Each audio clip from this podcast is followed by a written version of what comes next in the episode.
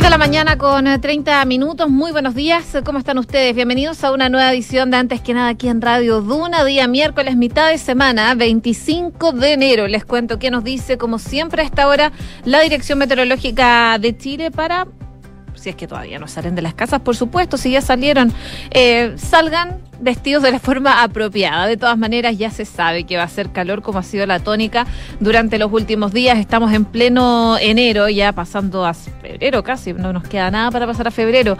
Y a esta hora hay 15,4 grados de temperatura. Se esperan cielos totalmente despejados y una máxima que podría alcanzar los 32 grados de temperatura el día de hoy. Mañana tendríamos un breve descanso, la máxima llegaría hasta los 29 para el viernes volver a las altas temperaturas, 33 grados el viernes, el sábado y el domingo. Así que va a ser bastante calor para el cierre de este mes de enero, por lo menos acá en la capital. Si nos vamos a Viña del Mar y Valparaíso, en la costa, donde nos pueden escuchar en el 104.1, 13 grados a esta hora, la máxima va a llegar hasta los 20. Se espera nubosidad parcial principalmente durante la mañana, pero va a ir variando a despejado durante la tarde. En Concepción, 13 grados, máxima de 21. Cielos principalmente despejados, despejados y vientos durante la tarde de entre 25 a 40 kilómetros por hora. Para los próximos días podrían ir en aumento esas temperaturas en Concepción. Mañana sube a 23 la máxima y el viernes a 24. Y por último, por último, por último, les cuento de Puerto Montt, que a esta hora tiene 10 grados, la máxima va a llegar hasta los 17, se espera nubosidad parcial, nublado durante la tarde con chubascos aislados. Los chubascos se mantienen hasta mañana durante la mañana, seguro que nos indica el pronóstico extendido de la Dirección Meteorológica de Chile. Hay alertas en la Dirección Meteorológica de tormentas eléctricas en zonas de las regiones de Arica y Parinacota y también en Tarapacá y también probables tormentas eléctricas, eh, Arica, Parinacota, Tarapacá y Antofagasta, precipitaciones normales a moderadas en la misma zona, viento normal a moderado en zonas desde la región de Coquimbo a la región del Maule y probables tormentas eléctricas en la zona de la región de los lagos y Aysén son algunas de las alertas y avisos que emite a esta hora la Dirección Meteorológica de Chile. Como siempre, hacemos un resumen de las principales informaciones que están ocurriendo en Chile y el mundo en los titulares.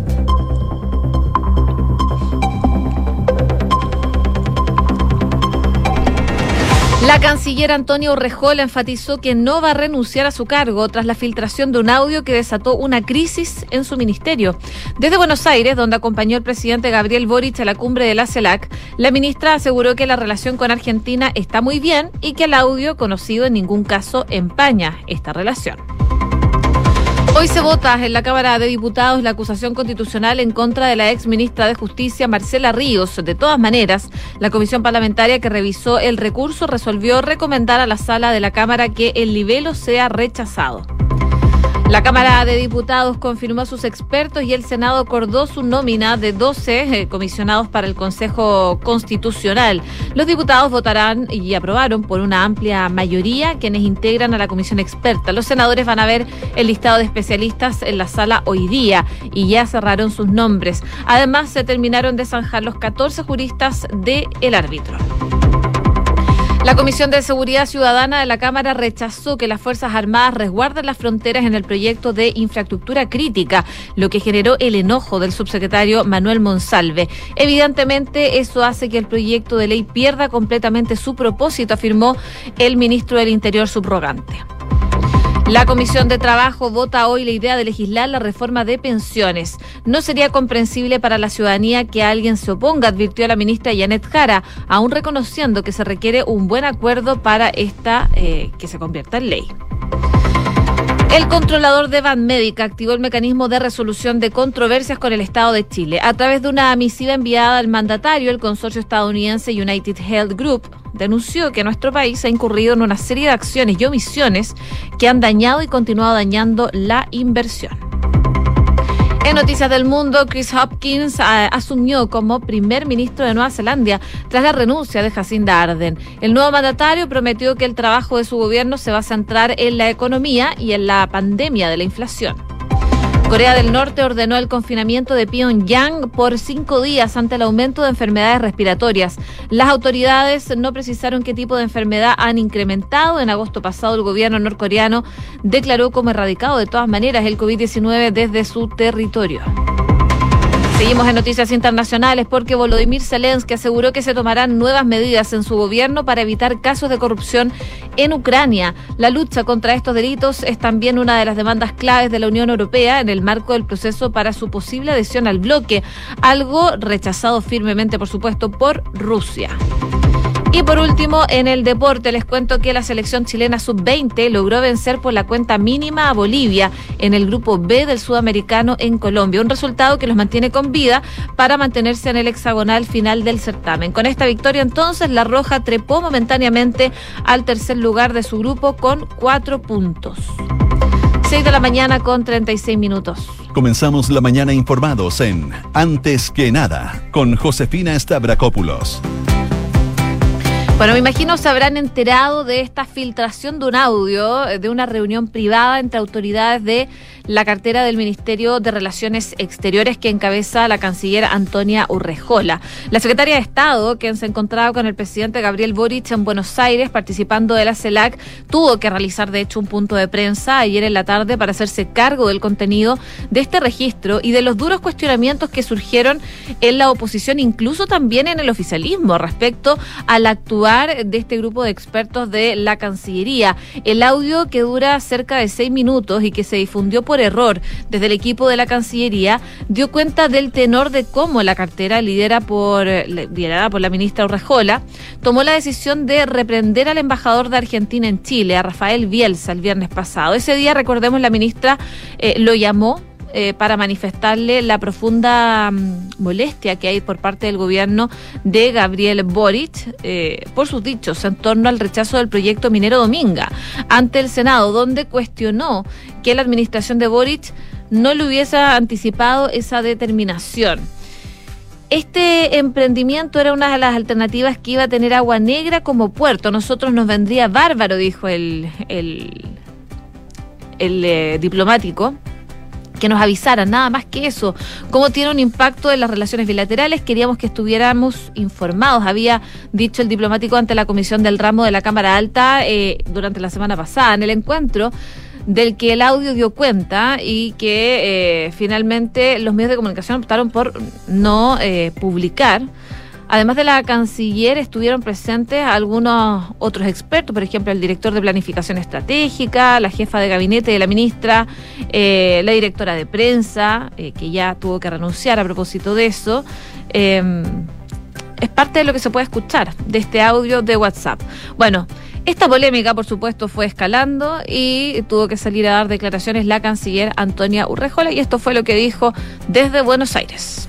Mi rol es poder fortalecer y cuidar la relación bilateral. Y quiero darles la certeza que esa relación bilateral está muy bien como ha estado desde el inicio del gobierno del presidente Boric. Tenemos una agenda muy fuerte con, Argentina, esa agenda continúa. El presidente ya señaló, estuvo conversando largamente con el presidente Fernández, yo tuve también una conversación con el presidente Cafiero y nosotros vamos a seguir trabajando en la relación bilateral y esto que ocurrió en el día de hoy es, es algo que no está bajo ningún pretexto empañando ni poniendo en cuestión nuestras relaciones.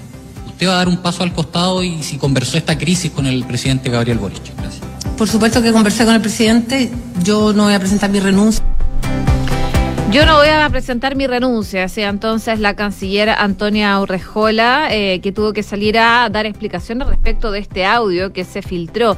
Un audio que ya estaba circulando en distintos medios de comunicación cuando el presidente se enteró. Y así cuando ya estaba eh, desatada esta crisis de envergadura al interior del Ministerio de Relaciones Exteriores y que terminó empañando también la gira del presidente Boric, eh, leyó una transcripción del registro que le pasó su equipo y conversó inmediatamente con Urrejola.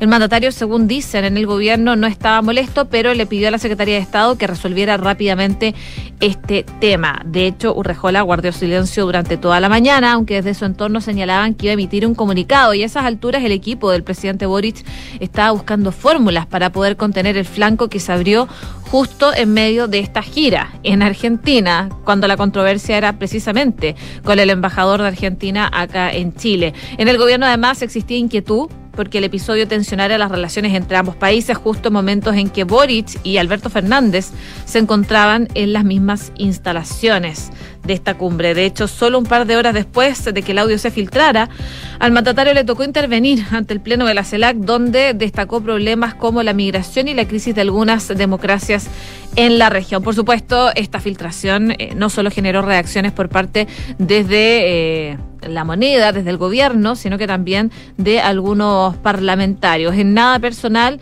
la senadora Jimena Rincón se refirió a las consecuencias del audio filtrado desde la Cancillería y comentó los detalles sobre qué está haciendo desde el movimiento Demócratas para el próximo Consejo Constitucional. Pero respecto a este punto en particular, sobre la situación de la Cancillería, esto fue lo que dijo la parlamentaria acá en Duna. Es más que una desprolijidad eh, creo que esto no lo había, yo al menos no lo recuerdo en nuestras relaciones internacionales. Eh, creo que es una mala señal, pone en riesgo las relaciones internacionales del país. Eh, además, agravante, pero, pero es agravante al fin y al cabo el presidente de la República se encontraba en Argentina cuando estos audios se conocen. Por lo tanto, creo que es de gravísima, gravísima gravedad eh, hemos visto que el presidente de la Comisión de Relaciones Exteriores del Senado, el senador Jaime Quintana, ha dicho que las relaciones internacionales de nuestro país están en manos de novatos. Eh, yo creo que es, bastante, creo que es bastante suave el, senador eh, Quintana para referirse a lo que ha pasado. Creo que es de máxima gravedad.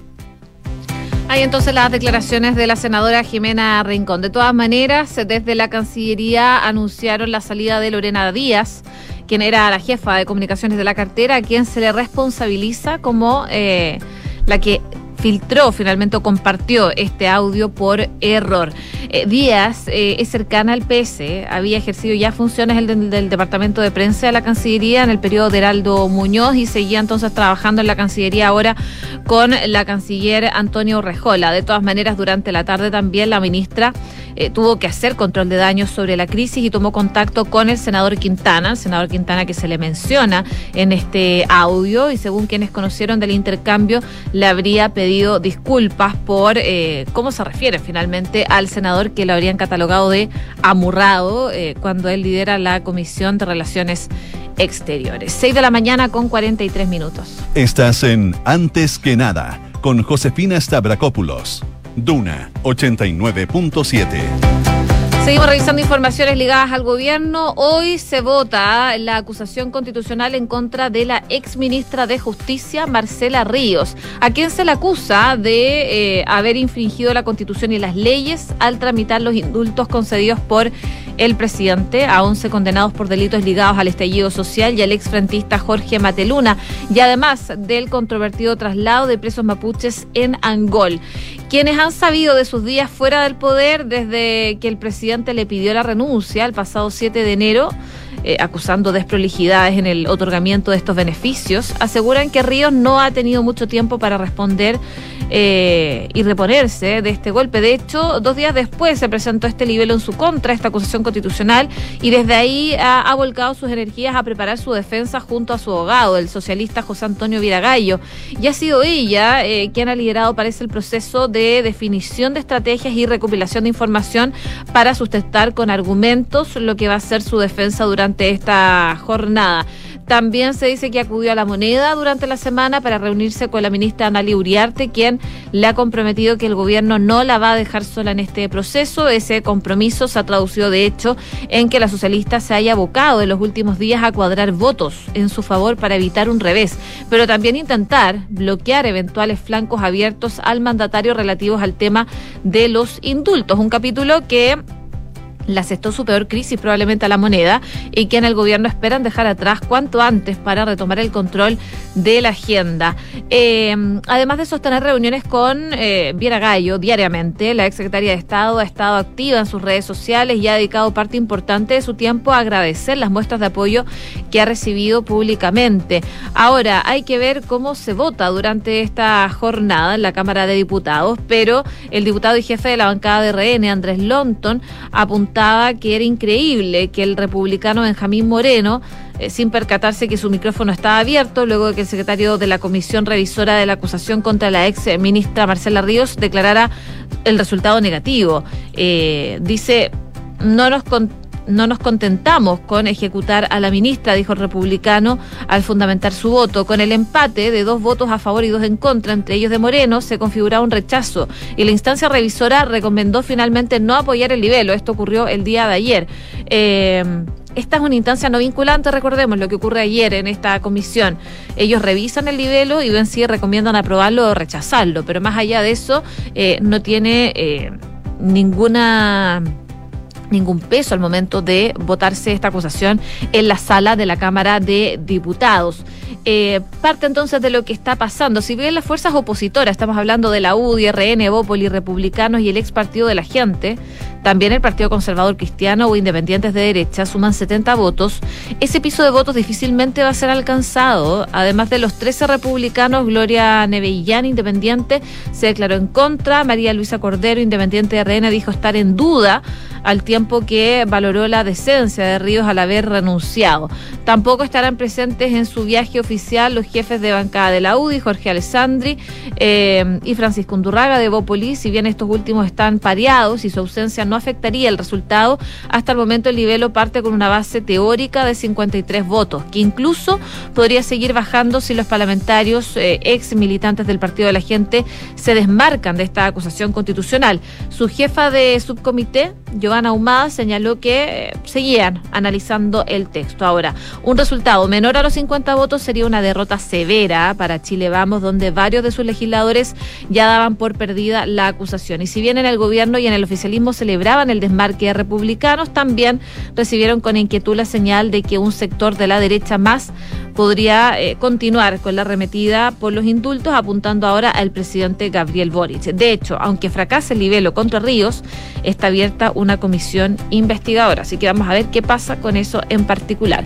6 con 47. Estás escuchando Antes que nada con Josefina Stavrakopoulos en Duna. En el Congreso, el gobierno se retiró indignado del trabajo de la Comisión de Seguridad Ciudadana de la Cámara de Diputados, luego de que parlamentarios de derecha aprobaran una indicación, según acusó el Ejecutivo, que desnaturaliza el proyecto que permite a las Fuerzas Armadas resguardar infraestructura crítica y adicionalmente apoyar en las labores de resguardo a las zonas fronterizas. Con evidente molestia, el ministro del Interior subrogante, Manuel Monsalve, salió del salón tras eh, el visado en la discusión particular de esta iniciativa de una enmienda supresiva que eliminó la siguiente expresión. Los jefes designados para el mando de las fuerzas tendrán la responsabilidad de resguardar del orden público en las áreas determinadas que establezca el Ministerio del Interior en el decreto supremo dictado en conformidad de la ley. Ese punto está contenido en la reforma constitucional sobre el resguardo a la infraestructura crítica, una iniciativa parlamentaria, recordemos, impulsada en noviembre del 2019 en pleno estallido social y que ha sido respaldado por el gobierno anterior y también por el actual, de Gabriel Boric, principalmente debido a la facultad que entregaría para combatir la crisis migratoria y la criminalidad en la zona norte del país. El Ejecutivo ha defendido que el proyecto es clave entonces para hacer frente a estas problemáticas, dado a que va a permitir convocar a las Fuerzas Armadas a colaborar en los trabajos de resguardo de fronteras sin la necesidad de poder decretar un nuevo estado de excepción que sabemos que hay que estar renovándolo cada 15 días. Y bueno, lo que decía el subsecretario Monsalve es que hay que pensar cuál es el propósito que está buscando el gobierno, que además responde a una demanda del país lo que nos ha solicitado los alcaldes, los gobernadores y los chilenos que viven en la zona norte. ¿Qué es lo que piden, dice Monsalve? Que haya colaboración de las Fuerzas Armadas en el resguardo del orden público.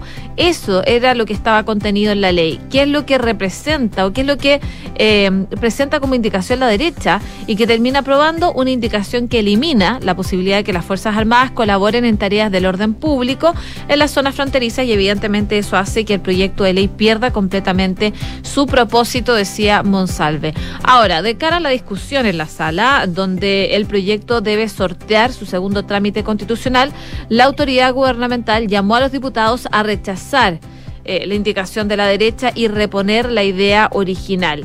Eh, dice esperar que finalmente en la sala, hoy día, eh, claramente la comisión no se dio, se pueda dar esta discusión y se pueda insistir en las tareas de orden público en las zonas fronterizas que entendemos es una urgencia, decía el subsecretario. Este es un proyecto que fue aprobado prácticamente por unanimidad en el Senado y si es que mañana se mantuviera eliminada la facultad de las Fuerzas Armadas de colaborar en tareas del orden público, tendría que pasar a tercer trámite en el Senado. Si el Senado mantuviera su posición y votara por reponer esa norma, iría a comisión mixta, era lo que explicaba el subsecretario Monsalve. 6 de la mañana con 50 minutos. Escuchas antes que nada con Josefina Stavrakopoulos. Duna. Y en el marco de eh, los proyectos sobre movilidad sostenible impulsados por el Ministerio de Obras Públicas, eh, el director general de concesiones de esa cartera, Juan Manuel Sánchez, viajó a Europa para conocer detalles de la construcción de las cabinas teleféricas que van a llegar a nuestro país. Esto luego de que el ministro eh, más bien el ministerio liderado por Juan Carlos García, anunciara en julio del año pasado la reactivación del proyecto urbano de Santiago que busca unir las comunas de Providencia y Huechuraba en menos de 13 minutos y que comenzaría su construcción durante el primer semestre del 2023. Eh, según lo que explica el ministro, esta infraestructura pública puede ser una herramienta fundamental para eh, reducir algunas desigualdades. En el caso de los teleféricos, ofrecen un sistema de transporte limpio, seguro y regular y conectan en poco tiempo los centros urbanos con sectores alejados que generalmente implican largos tiempos de viaje y pocas opciones de conectividad. Cuando como gobierno nos comprometemos con tener ciudades más amigables, dice el ministro, este tipo de infraestructura responde a la necesidad de la ciudadanía. También destacan que el viaje tuvo por objetivo conocer en detalle esa tecnología de transporte en el país que es liderado mundial en teleféricos como son Austria y Suiza y cuyo sistema industrial ha logrado generar las condiciones adecuadas para fabricar las piezas tanto de las cabinas como de todo el sistema de transporte de teleféricos. Eh, dicen creer que como ministerio eh, las ciudades requieren dignificar el transporte público. En concreto, este sistema consta de cabinas con capacidad para 10 personas cada una y que, a diferencia de lo que ya existe en Chile, operarán de forma eh, telemonitoreada. Y otra de las ventajas de este medio de transporte, eh, que su construcción es que demora bastante poco. Un teleférico con estas características tarda alrededor de nueve meses en construirse desde la primera pieza hasta el último tornillo. Posee una construcción ligera y su inserción territorial también cuenta con bajo impacto territorial porque solo necesita de pilares para su edificación. Así que buenas noticias entonces en el ámbito del transporte público y así es como el Ministerio de Transporte detalla este proyecto de teleféricos y analiza integrar su tarjeta VIP también al de Santiago. 6,53. Estás escuchando Antes que nada con Josefina Stavrakopoulos en Duna. Seguimos revisando informaciones a nivel internacional. Nos vamos a Ucrania porque hay una polémica respecto a casos de corrupción. El presidente Volodymyr Zelensky calificó de necesaria la decisión de destituir a más de una decena de funcionarios de altos cargos de su gobierno para evitar hechos de corrupción durante su gestión. El mandatario dijo que va a continuar tomando medidas al respecto. Él hizo hincapié, ya que eh, se van a seguir tomando medidas adecuadas, decía Zelensky, que sostuvo que los ucranianos necesitan un Estado fuerte. Ucrania será precisamente eso, decía, tras indicar que la sociedad ha visto otro conjunto de decisiones en materia de personas. Todas las cuestiones internas que obstaculicen al Estado se están eliminando y se seguirán eliminando. Es justo, es necesario para nuestra defensa y ayuda a nuestro acercamiento a las instituciones europeas, expresó el mandatario en un discurso diario a la nación, en medio de los últimos cambios en la cúpula del país tras varios escándalos de corrupción en el seno del Ministerio de Defensa principalmente. El líder ucraniano anunció... Eh, finalmente ayer en la mañana el cese de más de una decena de gobernadores, viceministros e incluso su asesor adjunto. Las autoridades del país confirmaron además la detención y cese del viceministro de Infraestructuras y Desarrollos Comunitarios, Basil Losiniski, por supuestamente aceptar sobornos. Ucrania ha sido escenario en el pasado de numerosos casos de corrupción y transparencia internacional, que lo sitúa, eh, por lo menos en 2021, en el puesto 122 de 180 en total de este estudio sobre percepción de la corrupción.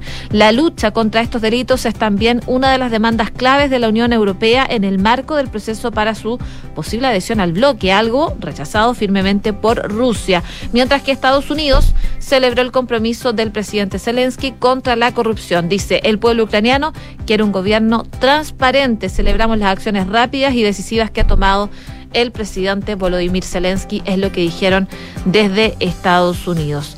6 de la mañana con 55 minutos. Cifras, mercados, empresas. Las principales noticias económicas están en Antes que nada. Y en el ámbito económico les contamos que el controlador del ISAPRE Van Médica, el consorcio estadounidense United Health Group, informó que activaron el mecanismo de resolución de controversias establecidos en tratados de libre comercio, suscritos por Chile, por supuesto, por lo que solicitaron una compensación del Estado, según lo que explican en este comunicado. A fines del año pasado, la empresa Banmédica, socia eh, dueña de ISAPRES Banmédica y Vida 3, informó al gobierno que United Health Group iniciará este mecanismo debido a la preocupación que existe en la actual situación de las prestadoras privadas de salud en nuestro país, agravado por el fallo de la Corte Suprema respecto de la tabla de factores que tanto conocemos. Eh, en las últimas horas se concretó esta solicitud por medio de una carta dirigida al presidente Gabriel Boric y a la ministra de Salud y de la Cancillería. La decisión de recurrir a este mecanismo se da no solo como resultado del reciente fallo de la Suprema respecto a la tabla de factores, sino en el marco, dicen, de diversos hechos que han perjudicado el quehacer de las ISAPRES, así como también los prestadores de salud del grupo acá en Chile. Entre ellos detallan se encuentran las sentencias judiciales que han impedido ajustar el precio base, el precio GES y el componente del precio asociado a la tabla de factores de los planes de salud, la licencia parental extendida, la falta de revisión y prevención del fraude que han llevado millonarios pagos en licencias médicas fraudulentas en otros eh, temas también. Parte de lo que destaca entonces el controlador de Médica para hacer esta solicitud, activar este mecanismo de resolución de conflictos. Y también brevemente contarles que la Comisión de Trabajo va a votar hoy día la idea de legislar la reforma de pensiones. Según lo que decía la ministra de la cartera, no sería comprensible para la ciudadanía que alguien se oponga. De todas maneras, reconoció que se requiere un buen acuerdo para poder convertirla en ley. Esta propuesta, como está,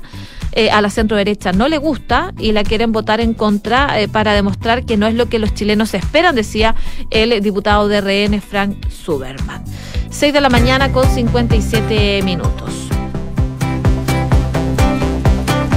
Y si estás por pensionarte, toma la mejor decisión y conoce la nueva modalidad de renta vitalicia inmediata con aumento temporal de pensión.